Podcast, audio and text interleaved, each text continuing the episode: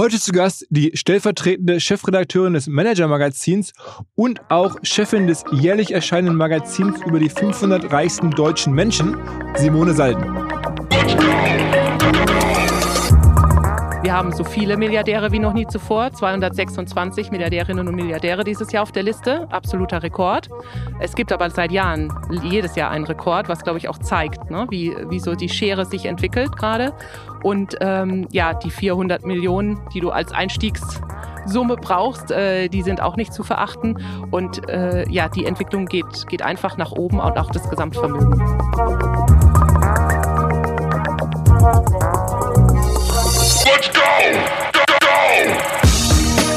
Herzlich willkommen beim OMR Podcast mit Philipp Westermeier.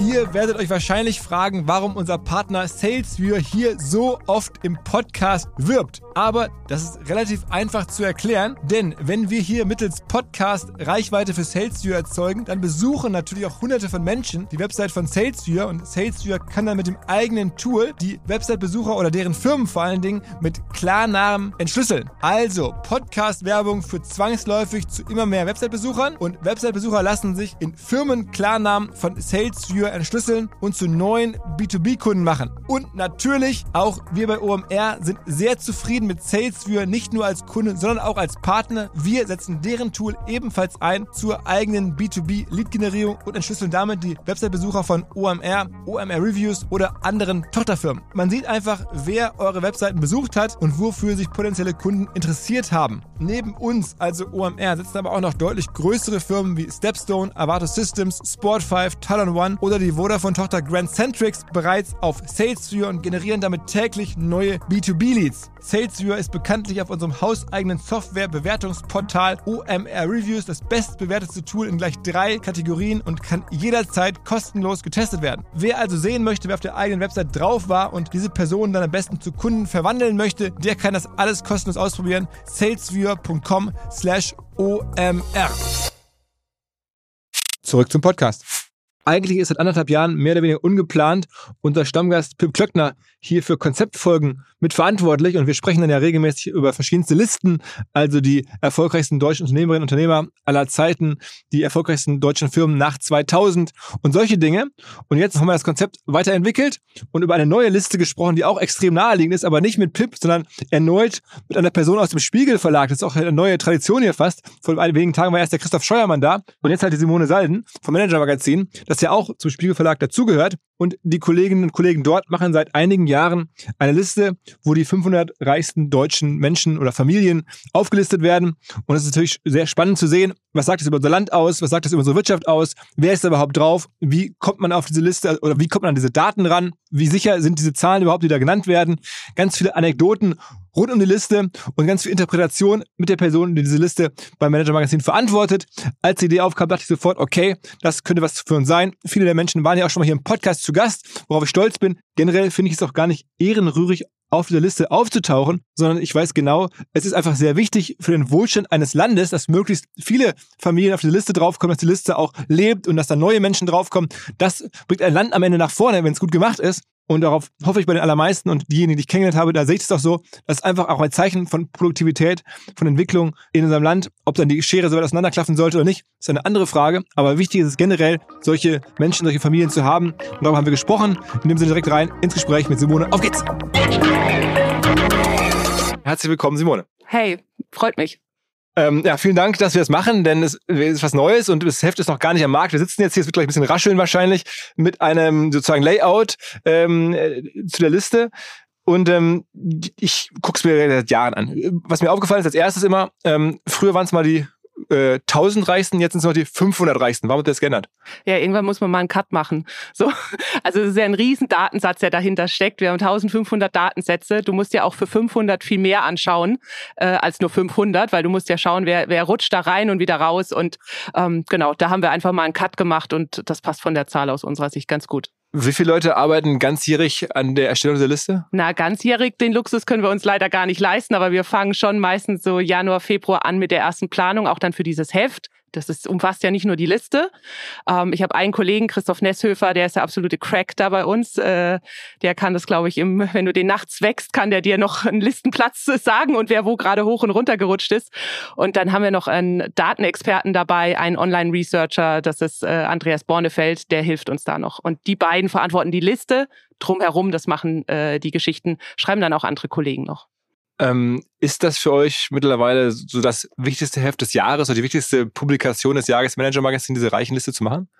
Jetzt bin ich als stellvertretende Chefredakteurin natürlich eigentlich für alle Hefte, finde ich alle Hefte gut und wichtig, aber äh, die Heft, das Heft mit der Liste ist schon ein besonderes für uns, weil das steht, finde ich, so pars pro toto für das, was wir an Journalismus machen. Der, ja, investigativer Journalismus, der einfach für Transparenz sorgen will und so die Machtverhältnisse in diesem Land auch zeigen möchte. Ähm, du machst es jetzt seit, du bist seit anderthalb Jahren bei MM, ne? Ja. Und vorher 17 Jahre Spiegel. Absolut. Also ich glaube, man kann dann sagen, eine gestandene Journalistin, schon äh, extrem viel erlebt. Ähm, ist denn rund um das Heft auch so der Druck mit am größten, weil auch natürlich viele Leute da sich falsch eingeordnet fühlen oder von der Liste wieder runter wollen oder so? Ähm, passiert. Es gibt auch Leute, die wollen ja rauf auf die Liste. Ne? ja, okay. Also ähm, ich sage immer, wenn wir überall die Kontoauszüge einsehen könnten, das wäre spannend. Aber es gibt tatsächlich auch Leute, die denken, sie sind auf dem falschen Platz und sie müssten viel weiter oben stehen und schicken uns dann nochmal ein Testat über ihre Uhrensammlung wirklich, oder wirklich? so. Passiert alles und glaubst du jetzt nicht, aber es sind Männer. ah, okay. Also ähm, ja, passiert. Und ähm, es gibt natürlich auch die Fälle, das ist aber in den ersten Jahren der Liste heftiger gewesen, wo die Leute versucht haben, äh, über Klagen runterzukommen. Da gibt's eigentlich keine Chance. Das ist aber auch bei der Konkurrenz bei Forbes oder Fortune oder so, die auch ähnliche Listen international machen. Das ist eigentlich äh, etabliert inzwischen und da gibt es sehr wenige Möglichkeiten, von so einer Liste runterzukommen, wenn man so reich ist. Seit wann macht ihr die Liste? Wir machen die seit mehr als 20 Jahren. Okay. Ähm, und sag nochmal gerade, weil du meinst, es ist schon wichtig, ist dann sozusagen die Auflage doppelt so groß wie einem normalen Heft oder sind die Zugriffszahlen im Netz doppelt so hoch, so Größenordnung? Im Netz kannst du das natürlich am besten zeigen. Also die Auflage ist auch immer super, aber, äh, Aber äh, Richtung vor allem ist es signifikant doppelt oder, oder die mehrfach? Liste. Also wenn ich es kurz erklären kann, die Liste ist der meistgeklickte Text des Jahres natürlich. Ah, okay. Wow. Und online ist die Liste natürlich ehrlicherweise auch noch geiler als im Heft, weil du sie natürlich durchsuchen kannst. Das heißt, du kannst den Firmennamen eingeben, der gerade, weiß nicht, das neue Schaukelgerüst in der Grundschule um die Ecke gezahlt hat. okay, Also wohnen ja nicht alle Leute auch in Hamburg oder Berlin. Und viel ist Mittelstand, viel ist überall im Land verteilt. Und ja, da gibt's Namen, die kennt vielleicht keiner, aber die stehen auf dieser Liste. aber nur für Paid-Abonnenten, oder? Gibt's natürlich nur für Paid-Abonnenten, weil da steckt ein. Haufen Arbeit drin. Sag mal kurz die Abgrenzung zu ähm, Fortune oder ähm, äh, äh, wo ich glaube, bei Forbes gibt es auch noch, genau, sind so die bekanntesten, glaube ich. Von der Methodik her, wenn wir da einsteigen, was machen die anders, so grob gesagt? Unsere Methodik legen wir offen in der Liste immer. Also wir verwenden nur öffentlich zugängliche Daten. Also da ist der Börsenkurs drin, Stichtag ist immer 15.09. bei uns. Ne? Also bis dahin äh, ist das alles noch relativ volatil zum Teil. Dann hast du Bilanzen, Geschäftsberichte und ähm, ja, alles, was du an Beteiligungen kennst, was du über Bankauskünfte hast, Handelsregister, das alles fließt bei uns mit rein, aber zum Beispiel kein Privatvermögen. Und da sind die internationalen Listen eben zum Teil anders. Zum Teil hast du in anderen Ländern ja auch eine andere Rechtsgrundlage. Welche Daten hast du überhaupt zur Verfügung?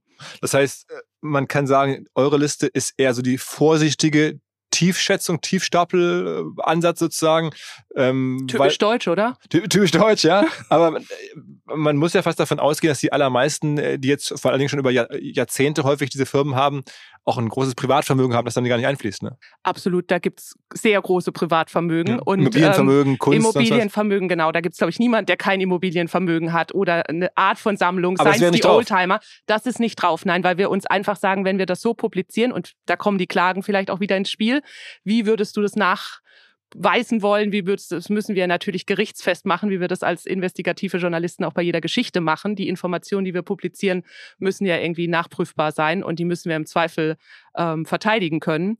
Und da gehen wir auf Nummer sicher, wobei ich würde ja es mit Harry Weinfurt halten. Ich weiß nicht, ob du dich noch an der Preis ist heiß erinnerst, Ja, aber ich finde, ja. das passt zu der Liste, äh, nur nicht überbieten. okay, also, und ich finde, damit fahren wir ganz safe. Das finde ich eigentlich, äh, finde ich richtig so. äh, also das heißt, auch da ist man wahrscheinlich dann klagemäßig noch besser aufgestellt, wenn man äh, tiefer geht als höher? Nee, wahrscheinlich ist egal, ne?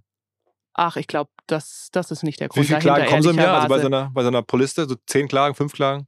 Das kann ich so nicht benennen. Aber es kommen welche. Jedes es Jahr. kommen welche und äh, es sind aber auch ganz unterschiedliche Dinge. Und wie was ich vorhin schon sagte, es nimmt eigentlich ab. Also es ist durch die Liste schon eine Art Gewohnheit auch entstanden, dass die Leute wissen, ähm, ja, dass sie in der Öffentlichkeit stehen. Viele davon wollen ja nicht, dass man ihre Namen kennt. Ja, Aber ja. das ist, ich sage mal, wir machen das seit 20 Jahren und das hat sich auch etabliert. Da ist auch was, hat sich was verändert.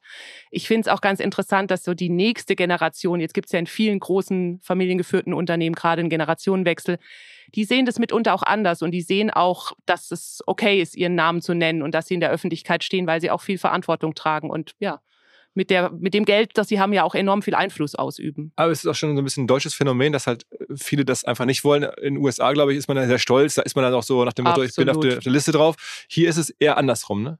Absolut, das ist eher anders, aber generell ja, auch äh, wenn du dir anschaust, die Unternehmen, wer davon tritt besonders protzig in der Öffentlichkeit auf, da hast du selbst unter den 500 recht wenige, die jetzt jede Woche in der bunten oder in anderen Schlagzeilen zu sehen sind. Da versuchen sich die meisten Familien natürlich rauszuhalten. Wenn man jetzt diese ähm, Namen so nennt, dann ist natürlich auch immer ein Argument. Ich habe das selber mal erlebt. Wir haben mal vor Jahren bei OMR so eine Liste gemacht. Digitalunternehmer oder Online-Marketing war das damals, glaube ich, Unternehmer, die viel Geld verdient haben. Natürlich nicht in der Dimension.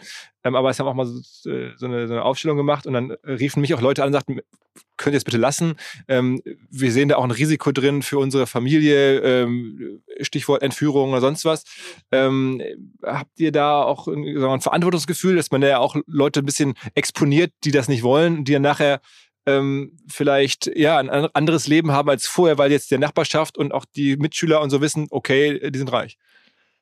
Das stimmt, wobei, das ist nämlich zum Beispiel auch eine Sache, also bei den 500, den Leuten merkst du ihren Reichtum dann doch meistens an. Wie gesagt, deren Name steht zumindest auf einer Fabrikhalle oder sie haben andere Unternehmen, die man kennt. Und es sind jetzt keine unbekannten Leute in ihrem Umfeld ja auch. Ne? So, also wir, wir zerren da ja niemand ans Licht, den es vorher, der vorher noch nie, noch nie irgendwie gesehen wurde. Okay. Wir haben jetzt ja beide schon im Vorfeld ein bisschen hier durch die Liste geguckt und drüber gesprochen. Ähm, vielleicht steigen wir zumindest mal in die ersten zehn Plätze ein, auch wenn sie jetzt gar nicht so krass überraschend sind. Wer sind denn die ersten äh, zehn und, und was hast du da gefunden? Ja, lass uns doch mal einen Countdown machen, oder? Also du Also- fängst mit zehn an. Ich fange mit 10 Ja, an. okay. 10 kennst du Coffee Table Book meiner Kindheit, wahrscheinlich auch deiner.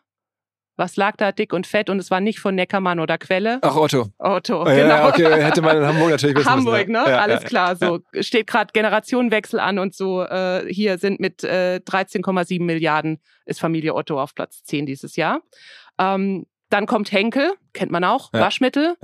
Simone Bagel-Dra ist so das Gesicht, auch eins der großen äh, weib weibliche Figur in der Wirtschaft äh, mit großem Einfluss die Familie und ähm, genau die Geschäfte ähm, laufen auch gut. Äh, genau 15,2 Milliarden, Platz Okay. 9. Aha.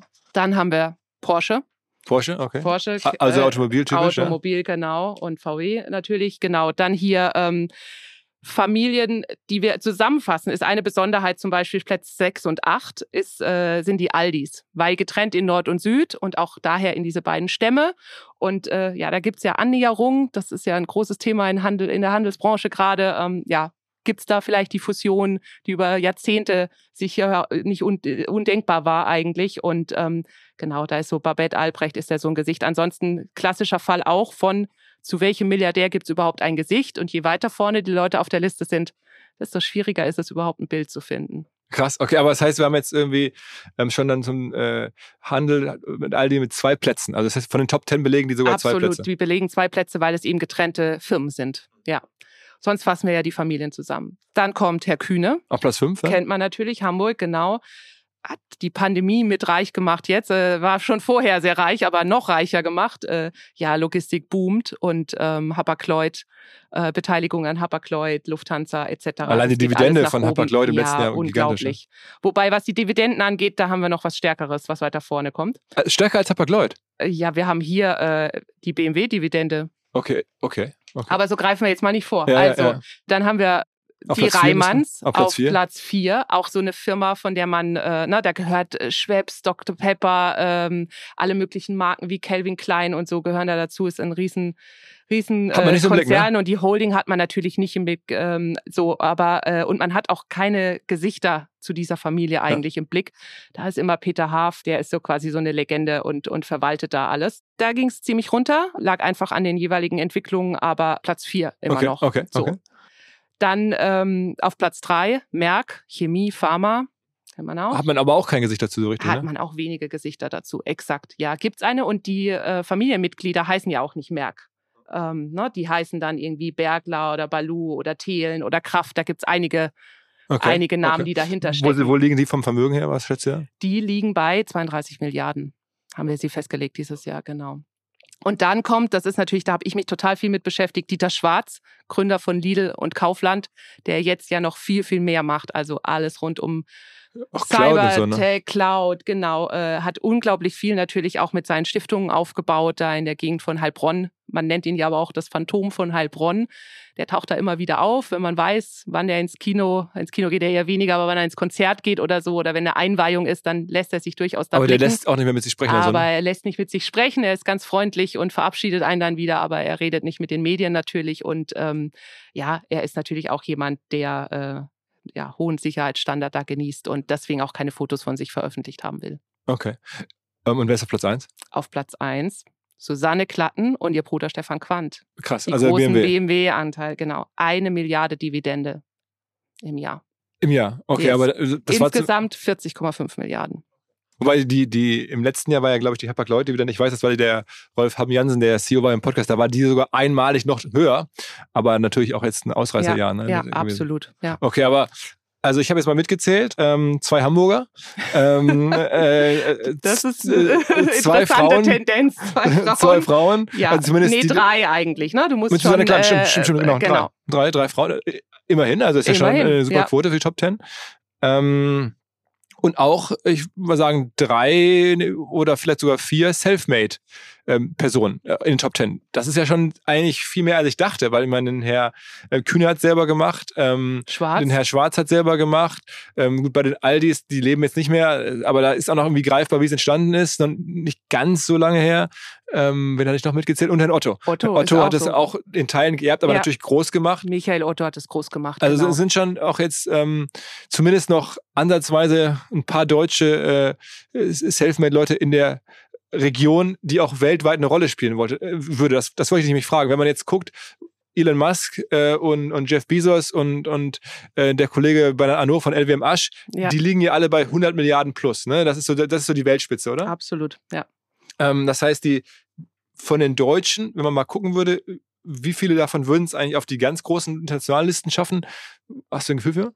ja, so 30, 40 würde 30? ich sagen. Ne? Das kommt äh, aufs Jahr an, aber du musst sehen, wo ist der Einstieg bei unserer 500er-Liste? Und wie gesagt, wir schätzen ja konservativ, also man braucht 400 Millionen, um auf die Liste zu kommen in diesem Jahr. Okay, okay. Und wenn du dir jetzt anschaust, Familie Fiesmann, Platz 11, Ja. voll hochgeschossen durch den großen Verkauf natürlich, weil überall in den Schlagzeilen, ne? 12, für 12 Milliarden verkauft äh, Anteile an ihrer Firma äh, oder eine Sparte verkauft. Und ähm, das ist aber, ja, das ist so, wie, wie man es viel sieht in der Liste, ganz klassisch gewachsenes Vermögen aus, aus den Familienunternehmen.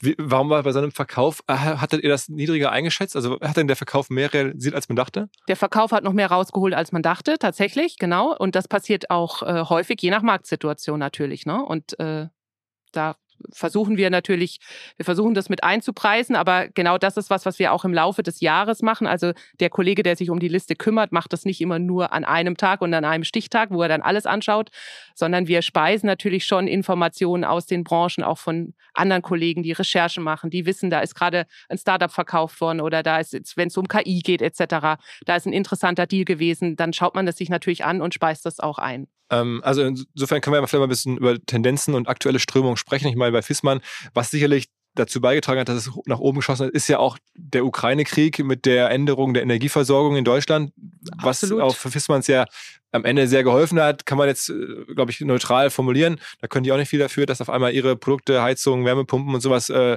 eine ganz neue ähm, äh, Relevanz haben. Aber es gibt ja noch andere sozusagen Gewinner aus den letzten Monaten, es gibt ein paar Verlierer. Ja, und du hast natürlich schon, ähm, also genau die Pandemie, der Krieg und die Energiekrise, aber du hast natürlich auch Klimawandel und all das, was reinspielt. Ne? Also du kannst natürlich bei Fiesmann auch sagen, sie setzen auf was äh, sehr Nachhaltiges, ne? Oder was, äh, wenn die Wärmepumpe helfen soll, den Klimawandel äh, zu stoppen, dann ähm, ist das natürlich einfach eine, eine Technologie, die wichtig wird gerade. So. Und äh, da hast du sowas. Du hast auch, was ich find, interessant finde, ist zum Beispiel neu auf der Liste, äh, gerade wenn wir sagen, ne, wo, wo guckt man hin, wo entwickelt sich was, dann hast du so jemanden wie äh, Theodor Semmelhaag, einer der größten deutschen äh, Privatvermieter. Also alles rund um Immobiliengeschäft ist natürlich super spannend gerade. Aber geht doch eher runter, der jetzt. Ja, jetzt sehen wir das noch. Natürlich, wo, wo kommen die Leute her? Und da bin ich sehr gespannt, was zum Beispiel im nächsten Jahr passiert und wer wird alles runterfliegen von der Liste. Also da sehen wir durch die steigenden Zinsen natürlich eine andere Entwicklung. Wie viele äh, Waffenkonzerne sind auf der Liste? Meines Wissens, das habe ich mir extra nochmal angeguckt, sind es nur zwei. Ähm, ein, äh, der aber jetzt auch kein kompletter äh, Waffenhersteller ähm, ist, sondern nur eine Sparte hat. Und interessant ist ja immer auch in diesen äh, Konzernen, die sich mit sowas beschäftigen, das ist ja so ein bisschen bäh ne? und so ein Tabu. Also das oh, heißt ja auch nicht mehr Waffen, war, war sondern Defense. So. aber ich, ich, ich glaube, es ja. wird wieder akzeptierter, es wenn man merkt, man braucht das auch. Und äh, nie ja. war die, das Leben friedlicher als in der Zeit, als alle Atomwaffen hatten und wussten, wir können uns hier alle jetzt äh, eliminieren oder wir können alle Ruhe geben. Und das höre ich jetzt häufiger so in meinem Umfeld, dass Leute sagen, hör mal zu, also wenn man richtig drüber nachdenkt, dann sind irgendwie Waffen äh, auch ein Argument für Frieden. So. Ja, interessante Sicht auf die Dinge, äh, kann man so sehen, finde ich. Also ist nicht, ich glaub, das nur, ne? also. ist nicht ist vielleicht äh, kommt drauf an, wo das satisfaktionsfähig ist. Nein, aber ich finde im Ernst, das ist äh, interessant. Also Familie, Familie äh, Unternehmen, Familienunternehmen äh, Deal ist das zum Beispiel aus Nürnberg, der wir uns genauer angeschaut haben dieses Jahr. Ähm, und da muss ich sagen, dieser Defense-Teil, der macht so 20 Prozent aus. Ansonsten großer Mischkonzern, die machen alles Mögliche. Die machen ja auch ähm, Ausstattung für Flugkabinen, ähm, die machen Rohre und Stangen Stangen. Also auch so, ne, das sind so ganz viele, der Markt ist äh, total, das, was sie an, im Angebot haben, ist total aufgesplittet. Und äh, dann hast du eben diesen Rüstungsanteil und wie gesagt, das R-Wort ist fast schon ein Tabu in dieser Familie oder in der Firma. Aber genau, jetzt heißt es Defense und äh, bringt ähm, vom, vom Gruppenzuwachs, der sind insgesamt, glaube ich, waren es so 3,5 Milliarden, bringt er so ungefähr 20, 23 Prozent. Und, und welcher, deswegen, welcher Platz sind die? Ähm, die sind auf Platz 133 mit 1,8 Milliarden. Okay, so. aber immerhin. Äh, Vierte Generation, ja, also ist auch nicht seit gestern aufgebaut. Und da ist eben genau, da muss man sehen, die sind gerade dabei, sich zu finden. Momentan wird es auch von externen geführt, äh, Aufsichtsrat und, äh, und der Vorstand. Aber da, äh, genau, ist gerade dabei, sich einiges zu sortieren. Und sonst gibt's nicht so viele, die äh, mit Rüstung zu tun haben. Waffen, Einen zweiten, das ist hier Familie, also KNDS. Ähm, da steckt die Familie Kraus-Maffei-Wegmann dahinter. Kennt man und so dann noch, Begriff, äh, ja. genau, andere ausländische Investoren, Nexter und so, genau. Also ja. mir wäre noch so ein Rheinmetall eingefallen, aber wahrscheinlich gibt's dann da einfach nicht äh, ausreichend äh, erben oder ist dann einfach Free Float oder jedenfalls haben die jetzt auf die Liste nicht geschaut. Ich habe es mir angeschaut, also keine ja. Rheinmetall. Ähm, sag mal weiter, was gibt es noch so für Trends und Strömungen, die man erkennen kann? Also ich finde ja immer interessant, dass wir auch mal gucken, was äh, sind da Leute drauf? Genau, die sind, du sagst es, Selfmade-Millionäre, Milliardäre, finde ich super spannend. Also wenn wir zum Beispiel auf Urschein, äh, Özlem Türeci, die ja, Gründer ja. von BioNTech ja, schauen. Also das ist natürlich eine mega Geschichte. Solche finde ich mit am spannendsten. Ähm, auch einfach, weil da so viel drin steckt. Es sind Leute mit Migrationshintergrund, was die einzige super Liste, selten ist. Ja, wir haben noch Rakan Kotsch zum Beispiel. Stimmt, stimmt ja. Ne, Auto 1, aber das ist super selten. Du hast auch übrigens sehr wenige Leute, die aus Ostdeutschland kommen. Ah. Und ähm, das ist auch so einer, auf den ich natürlich zum Beispiel mal gerne gucke. Das ist äh, irgendwie Holger Leclerc, ja. äh, Firma Oravoll aus äh, Brandenburg und ja, die machen Spezialfolien, was was jetzt auch nicht jeder kennt, aber eine der wenigen, die da in Brandenburg bauen und groß sind. Und was ich vermute, was du dir angeguckt haben dürftest, ist äh, die Frauenquote. Wie ist denn die eigentlich so Größenordnung? Eine richtige Quote kann ich nicht machen. Ich war jetzt froh, dass du gleich mitgezählt hast bei den Top Ten und auch das finde ich ist äh, genau, das ist gut, das ist ja vorzeigbar. Ähm, aber äh, tatsächlich äh, kann man gar nicht so genau sagen, hinter wie vielen Familien natürlich auch da stehen, stecken natürlich auch sehr viele Frauen drin, die großen Einfluss haben, aber deren Gesichter natürlich auch nicht so bekannt sind oder deren Name. Aber ähm, ich habe jetzt Özlem Türeci genannt so äh, eine eine der bekannten. Aber du hast natürlich auch eine Regine Six, ne? Die äh, Autovermietung und äh, das ist natürlich jemand, der da auch mit groß geworden ist. Ich finde auch immer spannend Leute, die man nicht so auf dem Zettel hat, nur für ihren Job. Nehmen zum Beispiel Ophelia Nick von den Grünen, äh, parlamentarische Staatssekretärin im Agrarministerium. Ähm, als jetzt die Nebeneinkünfte im Bundestag offengelegt werden, dann sieht man, dass so jemand äh, sehr, sehr viel Geld äh, auf dem Konto Und hat. wundert Sie, wo kommt das her? Ja, es ist eine Erbin aus dem, äh, aus dem Maschinenbauunternehmen Voigt. So, und äh, das finde ich immer sehr interessante Sachen. Aber du hast auch das Bankhaus Metzler, wo jetzt eine Tochter nachwächst und auch im Geschäft mit dabei ist. Also du hast durchaus Frauen auf der Liste, aber sie sind äh, definitiv in der Minderheit. Ja, ja, ja. Ähm, und spürt man da eine Änderung? Ich meine, wenn man so guckt, die Selfmade-Personen auf der Liste, ist, auch das ist schwer zu erfassen. Ähm, ich hätte jetzt geschätzt, das sind vielleicht, weiß ich nicht, 20 Prozent, 25, meine persönliche Schätzung, so auf den mhm. ersten Blick, ähm, die das Selfmade gemacht haben. Da tauchen dann nicht so viele Frauen mehr auf, ne? Nein, aber du hast da ja oft auch äh, Unternehmen, die dann jetzt so klassisch nach dem Krieg gegründet wurden. Ne? Also das ist ja doch immer viel altes deutsches Geld und dann musst du sehen, was ist genau, was ist gegründet. Wir reden da ja nicht nur über die Startups und du weißt selbst, wie schlecht die Frauenquote ja, in, in, der Tech-Branche und in den Startups ist. Also das ist vielleicht einfach nur beispielhaft dafür. Schau dir an so eine neue Bubble, die da entsteht und wo auch viel Geld ist etc. Und wie viele Frauen hast du da dabei? Also das sind doch alles äh, das sind oft, äh, oft Männer, die da sind und in die ja oft auch das Risikokapital fließt oder die vielleicht die Risiken eingehen, die es braucht. B2B-Verkaufsprozesse sind kompliziert. Nicht immer, aber ab und zu, das weiß ich selber und genau hier will Along mit seiner Lösung ansetzen. Also E-Mail-Schleifen vermeiden, E-Mail-Ping-Pong vermeiden, dafür sorgen, dass Verkäufer verstehen, was die Interessenten intern so abstimmen, vor allen Dingen dafür sorgen, dass die Materialien, die häufig solchen Mails angehängt sind, stets aktuell sind. Nur, wie kann das alles gehen? Was genau macht Along? Sie bauen sogenannte Along Spaces, also im Kern Digital Sales Rooms, in denen alle Materialien abgelegt sind, wo die ganzen Verkaufsschritte nachvollziehbar sind, wo bestimmte Menschen Zugang haben. Man muss nicht mehr in E-Mail zu, man muss einfach in den jeweiligen Along Space reingehen, den man mit seinem Kunden dann teilt. Entsprechend kann man auch sehen, wer wann im Along Space drin war, was sich angeguckt wurde, wo neue Details vielleicht hinzugefügt wurden. Die Kollaboration wird also viel, viel besser. Along funktioniert am Ende wie ein Co-Pilot, analysiert also auch das Engagement, das Engagement der Interessentinnen und Interessenten und stellt Empfehlungen für die nächsten Schritte zur Verfügung. All das kann man innerhalb von wenigen Minuten aufsetzen und direkt mit dem eigenen CRM verbinden. Along ist natürlich DSGVO-konform, wurde 2022 erst gegründet. Wir von OMR dürfen mit einem ganz, ganz kleinen Teil an Along beteiligt sein und Along ist zu guter Letzt der Nummer 1 Treffer auf OMR Reviews im Bereich Digital Sales Rooms. Wer mehr wissen möchte, alle Infos Along Space, ein Wort alongspace.com slash OMR. Zurück zum Podcast. Wir haben im Vorgespräch darüber gesprochen, dass man das auch eigentlich auf diese Liste nur schaffen kann, in Deutschland zumindest, als entweder Unternehmenserbe, Erbin oder als Unternehmer. Aber es gibt eigentlich keinen anderen Weg auf die Liste, oder?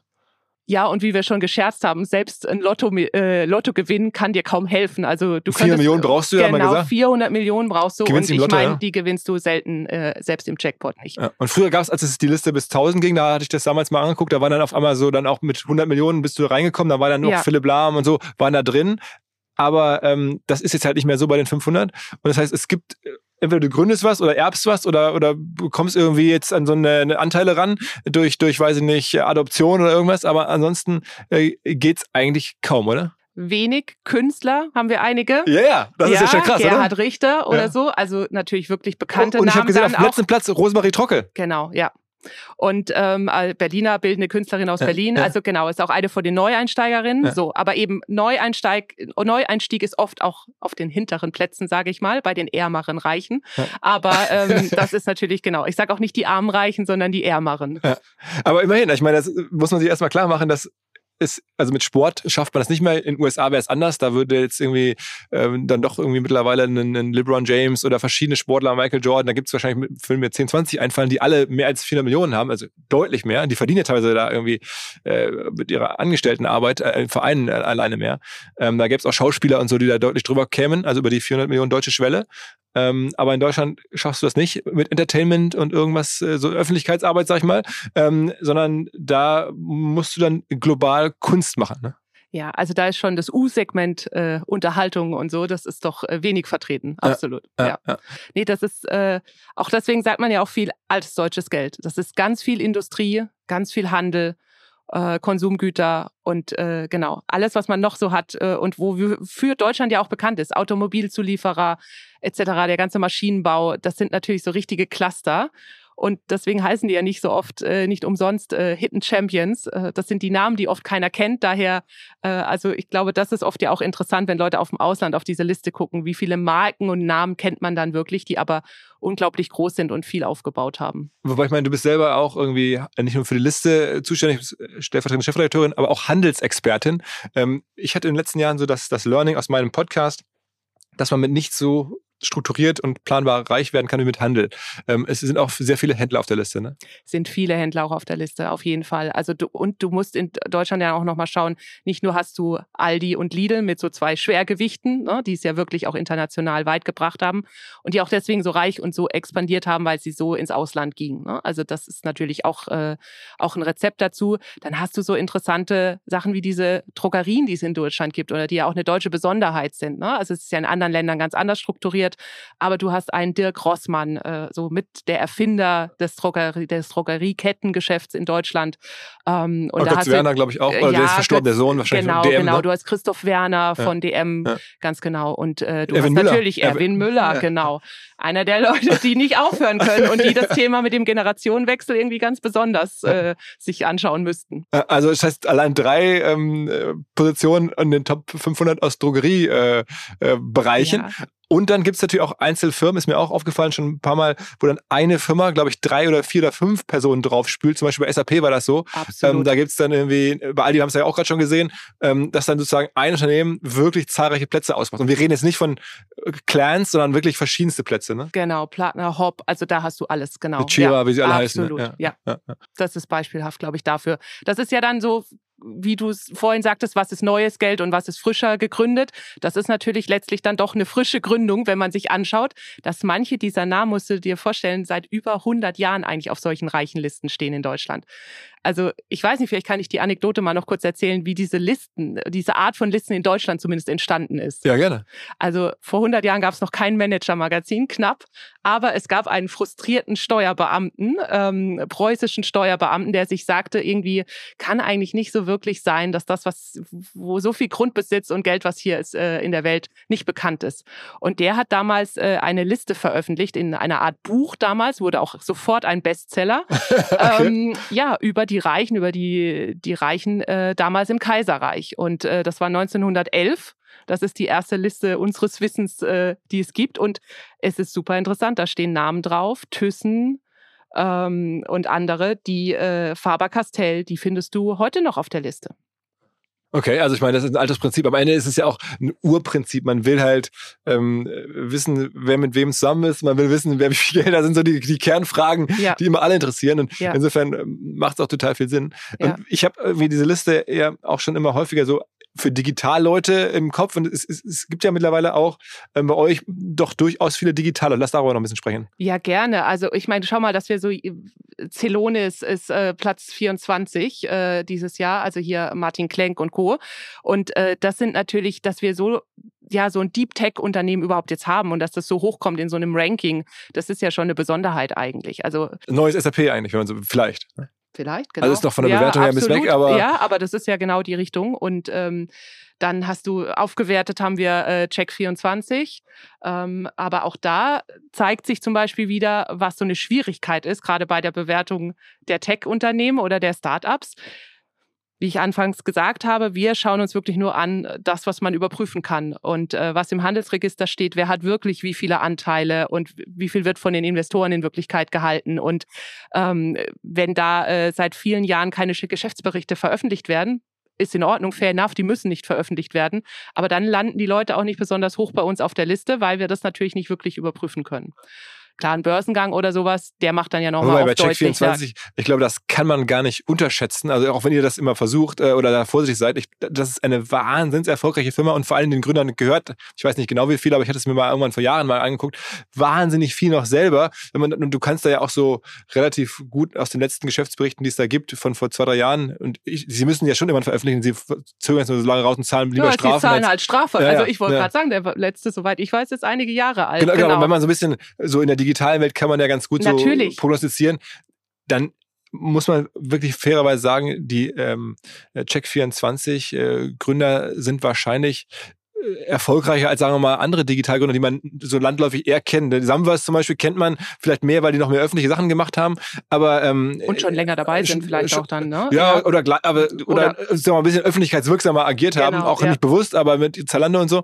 Aber ähm, Check24 ist einfach ein Monster. Das haben viele nicht im Blick. Also was da, was da rauskommt an Geld. Ja.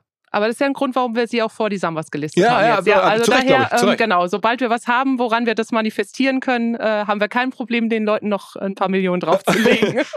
kein Problem. Ähm, aber ich, also da wäre mein Gefühl, die, auch das ist ja typisch deutsche Tradition, auch die ähm, halten sich ja sehr zurück. Da gibt es auch keine öffentlichen Interviews zu oder nichts. Ne? Ja, und das ist ja aber auch typisch und ich verstehe die Leute auch, äh, dass sie damit nicht prahlen oder so in die Öffentlichkeit gehen. Also abgesehen davon, was du alles an Art Shitstorm anziehen könntest, äh, hast du natürlich auch, äh, glaube ich, tust du auch gut, wenn du seriöse Geschäfte machen willst, äh, dass du da eher äh, zurückhaltend bist. Zumindest in unseren Breitengraden ist das einfach so. Aber ich meine, guck mal, wir haben auch äh, Leute wie äh, Tobias Lüttke da draufstehen, Shopify. Ja. Und das ist ja wirklich jemand, der im Silicon Valley ja auf Augenhöhe mit einem Mark Zuckerberg spricht oder sowas. Ja. Also das hast du sonst einfach wenig auch auf, äh, auf der Liste. Das hast du wenig in Deutschland generell. Die Liste bildet das ja nur ab. Ähm, aber das finde ich bezeichnend und so Namen und Gesichter kommen da natürlich auch nach vorne. Also ich habe auch irgendwie Christian Angermeier gesehen, der mhm. auch de deutlich öffentlicher zum Beispiel ja. ist, ähm, ähm, wo ich auch immer jede Menge Feedback bekomme. Manche ja. sagen, Mensch, was für ein inspirierender Typ und andere sagen, das ist doch alles gar nicht äh, greifbar und wo soll das ganze Geld eigentlich herkommen und so. Ähm, ja, also äh, es gibt dann schon auch ein paar, die sich irgendwie öffentlicher zeigen. Ne? Der Tobias Lütke ja auch, der ist ja war auch schon mal hier im Podcast, ist ja. bei Twitter aktiv und so. Ja, ja, aber es ist ja auch immer die Frage, sind das Leute, die man auf der Straße erkennen würde? Also das ist, du fragtest vorhin ja auch nach diesen Sicherheitsaspekten und das ist ja was zum Beispiel, was da auch nicht, äh, was da auch mit reinspielt, dass man wirklich sagen muss, da kennt keiner die Gesichter, die Namen oder so. Und äh, genau, die Leute haben trotzdem das, die stehen für, für das Unternehmen dann einfach. Ne? So, und ich muss, die Unternehmen sind bekannt. Und ich muss ähm, euch auch irgendwie ein Kompliment machen. Also es ist auch irgendwie mein Job, ja, diese Liste gerade im Digitalbereich irgendwie zu kennen oder irgendwie zu beobachten. Dennoch habe ich jetzt drauf geschaut und habe Sachen gefunden, wo ich dachte, ey, das gibt's doch gar nicht. Ähm, sagte mir ehrlicherweise gar nichts. Und ich gebe dir mal ein Beispiel. Auf Platz ähm, 442 ist ein Herr Adi Drotlev. Dachte mir, was macht denn der?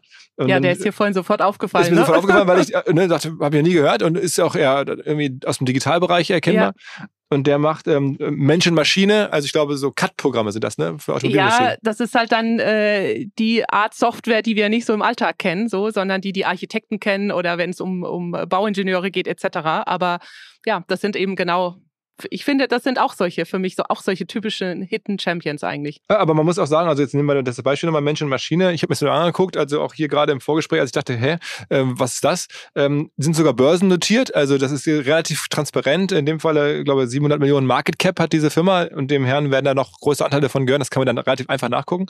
Ähm, also ja, jedes Mal, wenn ich drauf gucke und jetzt darf ich mit dir gemeinsam drauf gucken, ähm, staunt man und denkt sich, Mensch, da ähm, ist noch was, was, was mir nicht bekannt war. Ähnliches Beispiel, da hatte ich es schon geahnt. Ähm, wir waren früher mal Kunde bei Hetzner, die stellen so Server-Angebote ähm, her.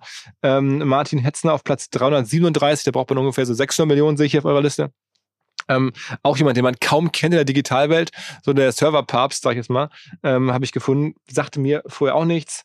Ähm, Autodoc hatten wir noch nie im Podcast, hätte ich auch mal mhm. gerne gehabt. Ähm, sagte mir was, aber sind da auch mit drauf. Ähm, so, dann, ähm, wie guckt ihr denn auf so Korrekturen? Also bei Personio zum Beispiel, die sind da drauf, sogar auf Platz 168, Hanno Renner und Co., die kennen wir so. Ähm, äh, da ist er sehr volatil, so Softwarebewertung. Guckt ihr auf die letzte Bewertung oder wie macht ihr das? Ja, wir schauen natürlich immer auf alles, was wir als letztes kriegen können. Ich meine, die sind mit Preisen überhäuft überall ja. und äh, stehen natürlich auch im Fokus jetzt. Und es ist ja auch typisch, dass sich gerade in, in der Branche, wenn du da auf Tech und Startups guckst, da, das ist total volatil noch. Und da äh, gibt es einige Dinge, die sie einfach erst noch festigen müssen. Ja. Genau, also ich glaube, die letzten Bewertungen, wenn man die angucken würde, die wäre auch so hoch, ist halt nur die Frage, gäbe es die noch? Ich würde es ihnen wünschen und ich hoffe auch, dass es so ist, dass sie da reinwachsen, aber man weiß nicht. Auf Platz 1 auf der digitalen Liste, ich habe immer so eine, einen digitalen Auszug angeguckt, da ist übrigens jemand, ähm, äh, der jetzt schon, äh, äh ja.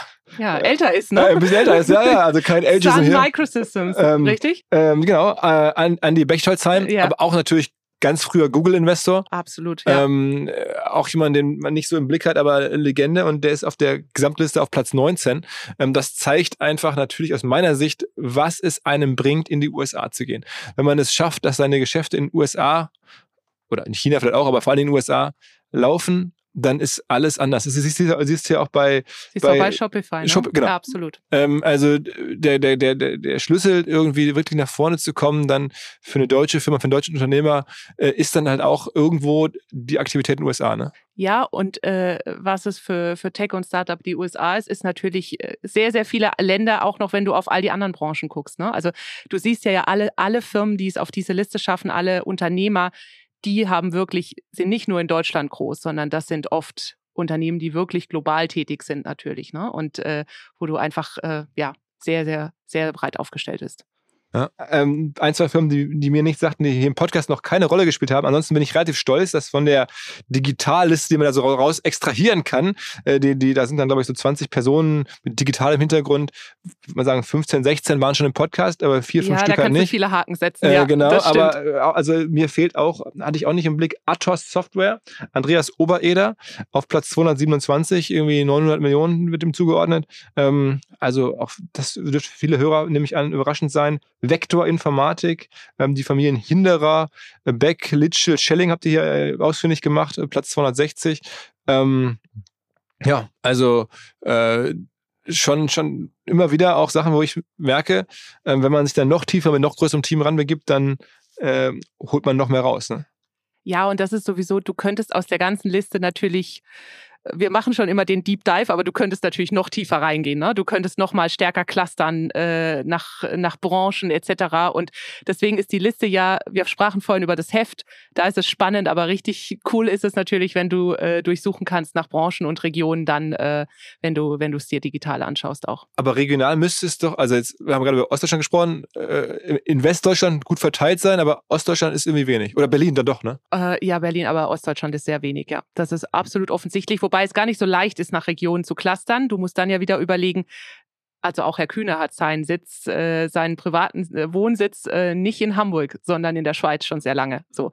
Und das hast, das fließt natürlich auch oft mit rein. Ne? Wo sind dann die Familien wirklich? Wo sitzen die Familienstiftungen etc.? Aber wenn du jetzt auf klassisch Industrie guckst und äh, Handel, dann, dann siehst du natürlich Cluster. Du siehst den Maschinenbau in Baden-Württemberg, Automobil, München etc. Und NRW natürlich auch ganz groß. Ähm, wenn man so rein redaktionell drauf guckt und so ein bisschen sich fragt, äh, was sind jetzt coole Geschichten aus der Liste, was ist irgendwie spannend, da habe ich sofort irgendwie drauf geguckt und einmal so durchgescrollt und ich habe da jetzt nicht dasselbe Talent wahrscheinlich wie du, aber was mir aufgefallen ist, ähm, ist eine Geschichte Platz 118, Familie Birkenstock.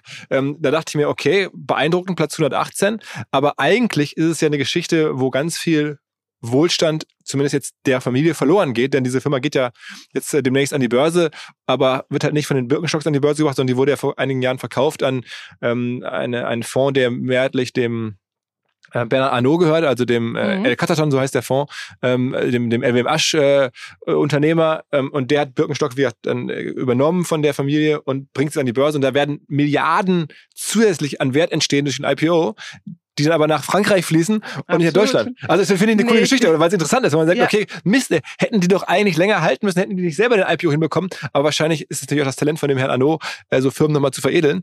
Ähm, Gibt es bei dir so Geschichten, wo du sagst, redaktionell wahnsinnig spannend, was da so hinter den jeweiligen ähm, Namen so steht? Also wir haben uns für unseren Podcast dieses Jahr einfach wirklich nochmal die BioNTech-Gründer angeguckt, weil das ist so interessant. Ich finde, A, nicht nur, genau, wegen dem Migrationshintergrund, weil das Wissenschaftler sind, die Wirtschaftsunternehmer wurden. Das ist ja auch nicht typisch. Also du hast die Leute, die im Elfenbeinturm sitzen oder im Labor und forschen, aber wie die das auf die Straße kriegen. Und das Interessante ist ja auch, dass hinter den BioNTech-Gründern ja nochmal äh, mit den Strüngmann-Brüder zwei super äh, große Milliardäre stecken und äh, also quasi die Milliardäre, die andere machen. Ja, ja. Und das finde ich super spannend, zum Beispiel als Geschichte. Und äh, darüber haben wir bei uns auch, wir haben ja einen Podcast gemacht, eine extra Staffel dieses Jahr zu den 500 reichsten Deutschen und äh, fünf Firmen, fünf Familien uns genauer angeschaut. Wer sind die anderen? Ähm, da ist noch äh, Raul Rossmann ist bei mir zu Gast, Ja. äh, so klassisch für die Erbengeneration, die ja auch echt oft ein bisschen eine andere Haltung hat. Ist, äh, der leitet äh, ja äh, die Rossmann-Gruppe, Drogeriekette, hat von seinem Vater Dirk Rossmann übernommen. Und äh, dann war äh, Michael Otto bei mir zu Gast, Gast, der jetzt Ja, wow. dabei ist, an seinen äh, Sohn zu übergeben. Ähm, dann ist äh, die super krasser Erbstreit äh, bei Knorr Bremse. Also nicht Knorr Tütensuppe, sondern die, um die Bremsen geht es. Automobilzulieferer, Na, Zug, Zug, ja, und. Zug, Ja? Bremsen, ne? In jedem ICE, in jedem LKW stecken die Bremsen drin. Und äh, Heinz Hermann Thiele, lange war die Firma ja nur ein Gesicht. Und ähm, ich sage immer so gerne diesen Spruch, unter jedem Dach ein Ach. Und äh, man merkt, je größer das Dach ist und je mehr Geld darunter ist, desto heftiger wird dieses Ach manchmal. Und äh, ja, Riesenerbstreit, der da immer noch, äh, äh, der da immer noch schwelt zwischen der Witwe und der Tochter. Und dann, äh, genau, die BioNTech-Gründer haben wir uns angeschaut und äh, gestartet sind wir natürlich mit der Nummer eins mit Susanne Klatten, über die es ja auch viel zu erzählen gibt, auch wenn sie so eine furchtbar zurückhaltende Person ist und ja überhaupt nicht die Öffentlichkeit sucht. Also, aber Was war da so der, der Zugang? Also hab, war sie da selber da oder habt ihr nur die Geschichte wir erzählt? haben äh, versucht, das auch ein bisschen äh, zu mischen. Und äh, in dem Fall, ich habe sie aber getroffen im Frühjahr und da muss man schon sagen, das ist so. Also man merkt bei manchen Leuten ja auch, äh, die müssen einem überhaupt nicht leid tun oder so, aber ja, mit was von der Bürde zum Teil, die glaube ich auch unterwegs sind, wenn sie jedes Wort auf die Waagschale legen müssen. Natürlich, was können sie irgendwo öffentlich sagen? Und ähm, bei ihr merkt man immer, da geht das Herz auf, wenn sie über das Unternehmertum, ne, so diese äh, Schmiede, was sie da in München aufgebaut hat, wo ja auch viele Startups sich entwickelt sagen, haben. Das ist ja schon wirklich, muss man Ja. mal äh, anerkennen, auch nochmal vielleicht sagen, weil das auch aus Hamburger Sicht äh, ja schon fast äh, neidisch äh, irgendwie bin ich da, ähm, was sie da in München mit diesem Unternehmertum, diese ganzen Ja. Un- Universitätsabspaltungen, ähm, äh, Zentrum für Unternehmertum, was da alles so gibt, ähm, was da für Firmen rauskommen, also Celonis und, und, und Personio und alles ist ja in München nicht durch Zufall entstanden. Ähm, und da ist die schon auch im Hintergrund oder die Familie und treibt das mit an, ne? Ja, absolut. Das ist ihr absolutes äh, Herzensthema. Und sie hat ja viele Beteiligungen und Sachen, aber das ist sicherlich was, worauf sie sich total fokussiert und genauso wie nachhaltige Investments etc. Und wenn sie dann darüber redet, das merkt man dann auch dann, ähm, ja, das treibt sie, das findet sie natürlich unglaublich spannend. Ja, zu Frau Kla äh, also eine Sache bei Frau Klatten, die mir ehrlicherweise auch noch neben den äh, ganzen Engagements aufgefallen ist, ist, ist natürlich vor einigen Jahren gab es ja die Situation, dass sie, glaube ich, auch ähm, ja, eine, eine Beziehung hatte zu einer Person, die äh, eher an ihr Vermögen ran wollte, als an sie selber. Das ist dann durch die Öffentlichkeit gegangen, wahrscheinlich auch für sie eine sehr schwierige Zeit damals. Weißt du da was du? Ja, die klassische Heiratsschwindlergeschichte dachte ich mir schon, dass du danach fragst, aber äh, nur legitim. Und ich finde ja ehrlicherweise, das habe ich mir für, für den Podcast auch und so haben wir uns das nochmal genau angeschaut. Das ist schon ein echter Boss-Move, den sie da eigentlich gemacht hat, denn ja, der hat sie ja erpre- erpresst am Ende, aber sie hat ihn vor Gericht gezogen. Er ist verurteilt worden und äh, ich meine, das hätte sie nicht machen müssen. Ähm, aber so, also sie hätte keine Angst gehabt vor der öffentlichen Echo, sondern gesagt, okay, ich zieh's durch. Ja, und sie ist ja sonst eine, die da eben maximal, die ganze Familie Quandt, die ja dahinter steckt, ist bekannt dafür, äh, dass sie meistens schweigt. Äh, so never explain, äh, never complain. Und ähm, das ist was, äh, auch oft, wenn, wenn die was sagen, kriegen sie ja auch äh, ganz schnell einen auf den Deckel. Ähm, äh, das haben wir auch gemerkt. Wir hatten ein großes äh, Manager-Magazin-Interview mit ihr und ihrem Bruder. Und äh, ja, da gibt's gibt's viel Kritik natürlich, sobald solche Leute sagen, wie wichtig es auch ist, dass sie im Unternehmen dabei sind, etc. Und äh, dass einem das nicht so zugeflogen kommt. Das ist so eines, eine der, der Zitate gewesen. Aber ähm, ja, also ich finde, das hat sie eigentlich, äh, da hat sie richtig äh, Courage bewiesen. Das ist ihr sicherlich nicht leicht gefallen. Gibt es eigentlich in der Liste generell eine Tendenz, dass alles, jetzt äh, Strichwort auch Inflation, ähm, wirtschaftliche Wandel, dass, dass die, äh, der Durchschnitt immer höher geht? Oder ähm, wie nimmst du das wahr? Absolut. Ich meine, äh, das ist was, was wir sehen, vor allem über die letzten 20 Jahre. Und das finde ich interessant. Wir haben so viele Milliardäre wie noch nie zuvor. 226 Milliardärinnen und Milliardäre dieses Jahr auf der Liste. Absoluter Rekord. Es gibt aber seit Jahren jedes Jahr einen Rekord, was, glaube ich, auch zeigt, ne? wie, wie so die Schere sich entwickelt gerade. Und ähm, ja, die 400 Millionen, die du als Einstiegssumme brauchst, äh, die sind auch nicht zu verachten. Und äh, ja, die Entwicklung geht, geht einfach nach oben und auch das Gesamtvermögen. Wie ist denn dein Blick jetzt, sagen wir mal, nach vorne, wenn du dir jetzt vorstellst, die, die Liste in fünf bis zehn Jahren, würdest du dir Sorgen machen, auch gerade äh, sehr viel Automobilfirmen ähm, drauf, haben wir darüber gesprochen, in den Top Ten ist auf, oder auch Zulieferer. Ähm, das ist ja so ein bisschen in Frage, bleibt das so?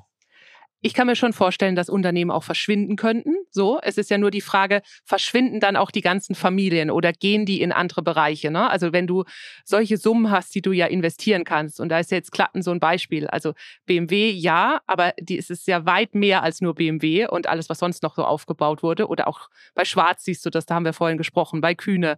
Ähm, das ist natürlich genau die Diversifizierung, die dann möglich ist. Und daher, ich glaube zum Beispiel in den nächsten Jahren werden wir vor allem bei den Immobilien gewisse Entwicklungen sehen. Also da kann ich mir nicht äh, vorstellen, dass es da nicht ordentlich rappeln wird. Bei Immobilien kann ich mir nicht vorstellen, dass es äh, weiterhin so boomt, wie es geboomt hat in den letzten Jahren. Also das war ja schon fast äh, als Vermieter, das war ja eine, eine Gelddruckmaschine. Und äh, ja, jetzt gehen die Baukosten hoch etc., auch die Ansprüche natürlich, wenn wir schauen auf äh, Nachhaltigkeit etc. Und äh, da und mit den steigenden Zinsen sowieso wird es, glaube ich, einige erleben geben, die auch Schiffbruch erleiden.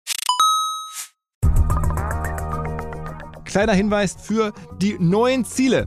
Und zwar Pipedrive kennen wir bei OMR auch sehr gut. Das CRM-System insbesondere für die Förderung des Wachstums kleinerer Firmen.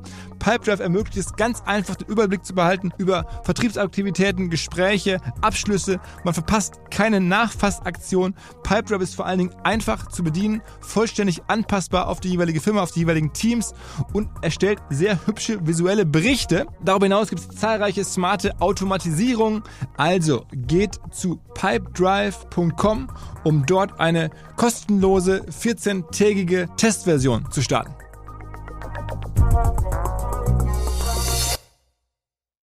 Zurück zum Podcast. Wo ist denn die Schwelle oder ab wo man eigentlich sein Geld nicht mehr verlieren kann? Du sagst, Mensch, wenn man einmal als Familie äh, über eine gewisse Schwelle drüber gekommen ist, dann äh, gibt es selbst eine Regel, ähm, hast du mir im Vorgespräch erzählt, ab der kann man eigentlich nicht mehr verschwinden. Ja, es gibt ja äh, Wissenschaftler auch, die solche Vermögensbildung etc. untersuchen und die sagen eigentlich so ab 100 Millionen kann man nicht mehr wirklich verarmen. Ähm, und äh, das mag sicherlich auch zutreffen, äh, vor allem auf äh, das Privatvermögen dann auch, weil dann kannst du eigentlich immer, also dann hast du definitiv ein Dach über den Kopf, würde ich sagen. ja, oder ne? zwei, ja. Oder auch vielleicht zwei oder drei und vielleicht auch dann in dem Land, in dem du es haben möchtest, aber, äh, wo es wenig regnet. Aber ähm, man muss schon sagen, es verschwinden natürlich auch immer wieder Namen von der Liste. Das ist, äh, ich habe gesagt, sehr viel deutsches, stabiles Geld, was da drauf ist, aber nimm mal die Familie Schlecker. Und ähm, das ist natürlich einfach, äh, das ist eine Familientragödie, aber es ist natürlich auch überlegt, all die Arbeitsplätze, die da dran hingen, etc.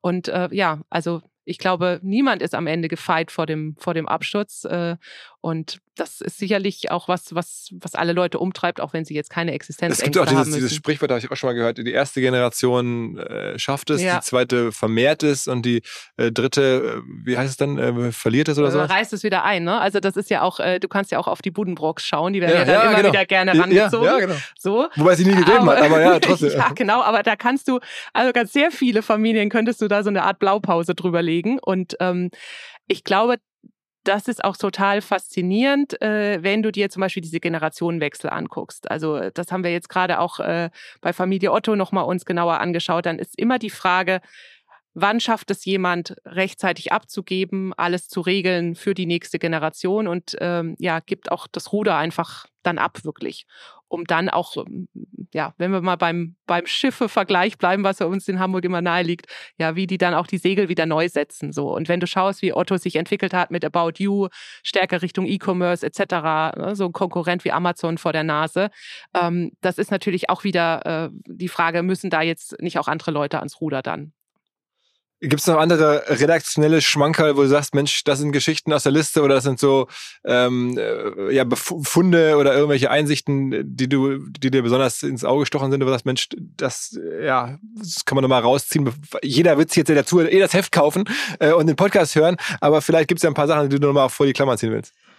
Ja, ehrlicherweise finde ich zum Beispiel total interessant eine Geschichte, die wir gemacht haben. Das ist niemand, der auf der Liste steht, sondern äh, das ist einfach nur ein britischer Gebrauchtwagenhändler. Aha. Aber der hat mit extrem vielen Leuten Kontakt auf dieser Liste, denn Simon Kidston ist der Luxus-Oldtimer-Händler schlechthin. Du hast bestimmt gelesen von diesem krassen Deal, 135 Millionen für dieses Uhlenhaut-Coupé äh, von Mercedes. Aha was verkauft wurde. Das hat er eingefädelt, unbekannter Käufer. Keine Ahnung, ob der Käufer auf der Liste steht, vielleicht. Aber ging vielleicht auch ins Ausland. Aber er ist so ein Strippenzieher und natürlich jemand, äh, der ja hinter den Kulissen unglaublich viele dieser Menschen kennt auf solchen Listen. Und ich finde auch so einen Blick immer total interessant und spannend. Also, was für ein Business gibt es denn auch eigentlich um die Reichen drumherum? Also, wir fokussieren uns ja auch, gerade wenn wir den Schwerpunkt machen, äh, digital und im Heft, fokussieren wir uns gar nicht nur auf die Leute, die auf der Liste stehen, sondern auch auf die, die mit den Leuten auf der Liste zu tun haben und Geschäfte machen. Also da kann ich noch ein Beispiel zuliefern. Ähm, jetzt legst du mir den Ball wirklich hin. Ja, weil, gerne. Schieß ähm, rein. Weil ähm, ich hatte, äh, ist der Podcast ist auch schon live. Ich glaube jetzt irgendwie der, also wir sprechen jetzt ja, ich würde wahrscheinlich eine Folge ähm, vorher dann laufen äh, mit dem Marcel Remus, dem Immobilienmakler auf Mallorca. Also der hat mir Geschichten erzählt. Ähm, er verkauft ja sozusagen nur von Deutschen an Deutsche diese Villen auf Mallorca und dann reden wir so von Villen zwischen drei, vier Millionen bis hin zu 25 25, 30 Millionen ein Haus oder eine Villa. Ähm, und das sind halt am Ende auch alles seine Kundschaft, zumindest Deutsche, die das dort kaufen. Äh, und da muss man natürlich schon irgendwie nah an der Liste sein, um sich sowas da leisten zu können. Und der ist auch so jemand, also der selber auch extrem viel Geld damit verdient. Ähm, als Makler ähm, auf Mallorca, da irgendwie am, im Jahr hat er mir erzählt, sind es nur 25 Transaktionen aber das für ihn bleiben sieben, acht Millionen übrig an Provisionen. Äh, also durch, für, einfach über seine Kontakte, über seine Mallorca-Kenntnis. Wahnsinn fand ich das. Also kann man nachhören. Ja, und hattest du nicht auch mal hier den Inselpapst äh, ja, zu Gast, der ja. die Inseln vercheckt? Ja, absolut. Ist doch ganz ähnlich, absolut, oder? Genau, genau. wobei der ist, der ist glaube ich, sogar noch global unterwegs. Also absolut. der hat mir erzählt, er verkauft dann ja. da irgendwie an die auch amerikanischen Menschen oder, oder, oder Chinesen. Der hat ja wirklich Inseln auf der ganzen Welt. Das ist schon fast ein globales Geschäftsmodell. Der, der, der Marcel, der macht ja wirklich nur von Deutsche an Deutsche auf, auf Mallorca. Ja, vielleicht expandiert er auch mal. Äh, will er ja nicht. Habe ich ihn gefragt, warum macht er kein Franchise auf? Also ihr könnt es euch anhören. Ähm, auch da hätte ich ja gesagt, die, die Lehre von Thorsten Töller und Co. ist Franchise aufmachen. Ähm, aber er sagt, nee, oder, oder, oder England Völkers hätte man machen können. Aber, aber er will lieber, ähm, hat seine eigenen Argumente dafür, warum er sagt, nee, ich möchte lieber das alleine machen. Mit seiner Mutter. Ja, und dann hast du natürlich noch, wenn du sagst, was ist spannend, äh, wenn du dich das fragst, also aus redaktioneller Sicht, ich liebe ja auch alle Firmennamen, hinter denen du nicht weißt, wer, wer, dass da eine deutsche Familie dahinter steckt, zum Beispiel. Nimm Chopin, Aha, Sponsor der Filmfestspiele in Cannes. Das ne? Luxusunternehmen, Chopin. Bling, bling. Ja, ja, ja, Uhren, also ursprünglich Uhren, äh, Schmuck. Ja, kommen aus Pforzheim. Das sind drei Generationen, äh, die Familie Schäufele. Ach, wirklich? Die da momentan, äh, genau, die sitzen jetzt in Genf. Aber ähm, ja, das ist so, finde ich, ein klassischer Fall von der Liste, auch wo du sagst, ah, war mir gar nicht so bewusst. Äh, das ist auch, ja, Deutsches Geld, deutsches Vermögen, deutsche Hab Familienunternehmer. Ich kürzlich gedacht, als ich beim ähm, Mont Blanc in Hamburg hier war, also klingt ja, ja auch Mont Blanc sehr französisch, ähm, ist jetzt hier in Hamburg ähm, auch eine weltweite Luxusmarke, aber auch am Ende aus Hamburg, gehören allerdings nicht mehr in Gehört der Familie. zum Richemont-Konzern, genau, genau. genau. Das sind nicht mehr unabhängig, ja, genau. Die sind verkauft eben, ja. ja, genau, oder gehören jetzt zu dem Komplex. Okay, ähm, jetzt haben wir ja schon einiges durch. Hast du noch irgendeine andere redaktionelle äh, Highlight zum Schluss, irgendeine äh, ein Finding oder eine, eine Betrachtung, die dir so ins Auge gestochen ist, die wir nicht erzählt haben? Ja, ich finde ehrlicherweise super interessant, jetzt auf die nächste Generation zu gucken. Ne? Also das sind ja auch dann die, wenn du vorhin fragtest, wer ist in fünf, in zehn Jahren da noch drauf, dann sind das jetzt die Erben und Erbinnen, die ja Unternehmen, äh, die Unternehmen übernehmen und äh, schauen müssen, wo wo geht's hin äh, und wo fokussieren sie sich. Und da gibt's ja aber auch die Tendenz, äh, du kennst vielleicht die Tax Me Now Bewegung, ne? die fordert, äh, genau, zieht uns noch um einiges mehr raus äh, an Erben und Reich, äh, Reichstensteuer quasi. Und da gibt's glaube ich, auch einen ziemlichen Shift einfach so in der Mentalität. Wie geht man mit dem eigenen Reichtum um? Ähm, ja, Leute, die sich fragen, Familie Balsen etc., äh, auch Raul Rossmann, mit dem spricht er auch drüber im Podcast. Ähm, ja, was macht das mit einem, wenn man weiß, man hat es nicht selbst erarbeitet, sondern man hat es geerbt und ist quasi äh, ja mit dem, mit dem Löffel im Mund äh, so zur Welt gekommen. Was mache ich draus? Also da gibt es einige, die fordern auch, dass man zum Beispiel äh, die Spender öffentlicher macht etc. Und äh, das finde ich ganz interessant. Okay. Also ich habe auch meine Lieblingsgeschichten, ähm, gucken wir mal gerne an, so ja, so Haudegen, äh, Capri-Sonne-Gründer, der Herr Wild, also auch absurd. Vor kurzem war ich in Paris beim, beim Tennis äh, gucken in, in Roland Garros und dann ähm, hatte ich vorher gelesen, dass dem ja das Stadion nebenan gehört. Also gehört ihm so ein, so ein Stadion da in Paris ähm, oder auch Bofrost, so ein Unternehmer aus dem Ruhrgebiet, da bin ich selber früher mit groß geworden, dass der Bofrostmann kam. Ähm, und also so über Jahrzehnte, dass dann solche Marken zu so viel geführt haben, ähm, ja, finde ich, finde ich beeindruckend. Da gibt es eine ganze Reihe von. Ähm, deswegen ist es auch immer, finde ich, sehr inspirierend.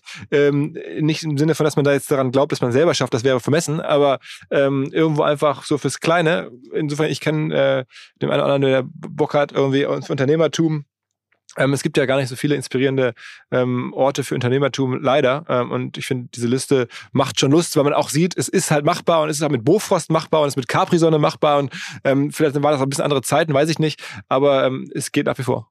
Ja, und das ist ja auch immer, sagt man doch immer in den TED Talks oder so, wenn es heißt ihr Follow Your Passion. Also ich weiß nicht, ob nur Follow Your Passion dich auf diese Liste bringt.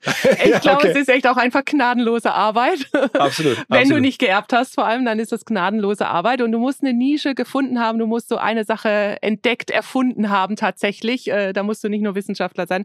Ähm, genau. Und dann, äh, ja, brauchst du jemanden, der an deine Idee glaubt und investiert und dann kannst du losgehen. Ja, ja weil manchmal brauchst du ja nicht mal einen Investor. Also es gibt ja sogar Beispiele, wo das sozusagen komplett auch ohne Investor geklappt hat. Aber klar, ich, ich, ich gebe dir recht, man, dieses Follow Your Passion, das äh, ist äh, nicht immer richtig. Aber es gibt ja auch Beispiele, wo dann halt einfach, glaube ich, Leute Bock haben, irgendwie mit Kinderspielzeug. Es gibt ja die Dicky Simba-Familie, der auch drauf ist. Ähm, äh, also es, es, gibt da immer wieder ähm, ja.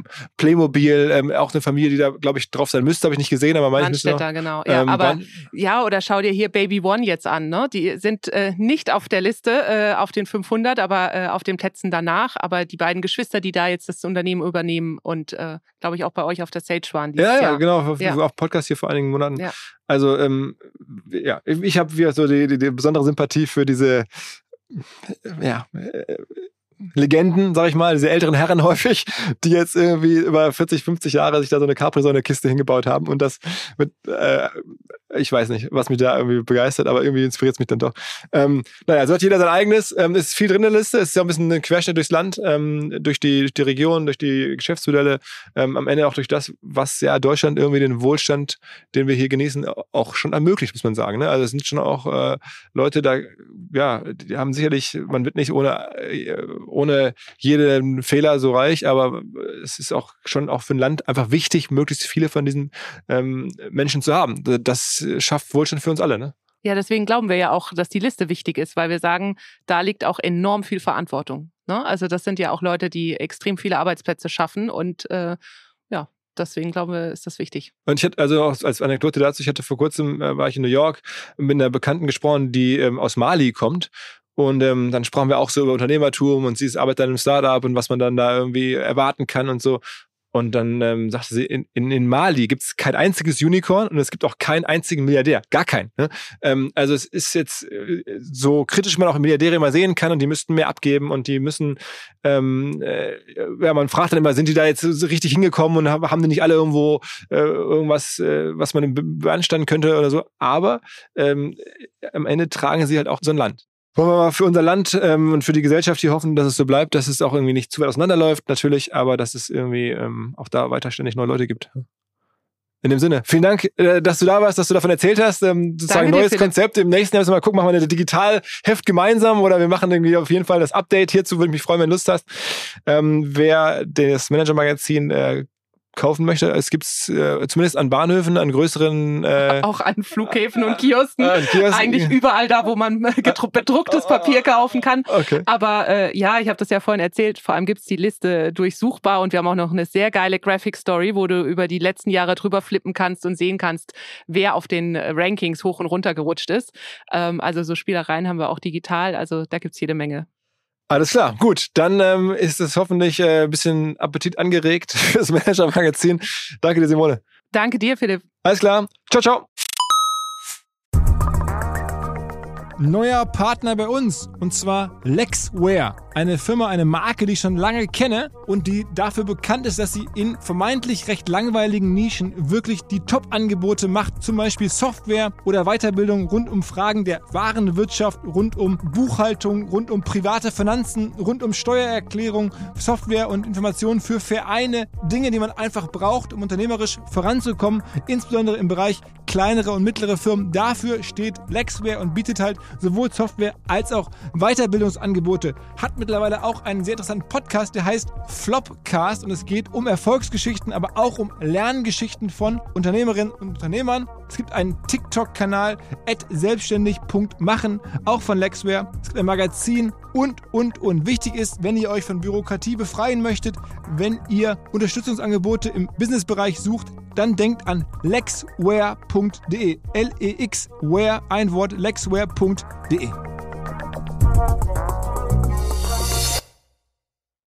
Zurück zum Podcast. Dieser Podcast wird produziert von Podstars bei OMR.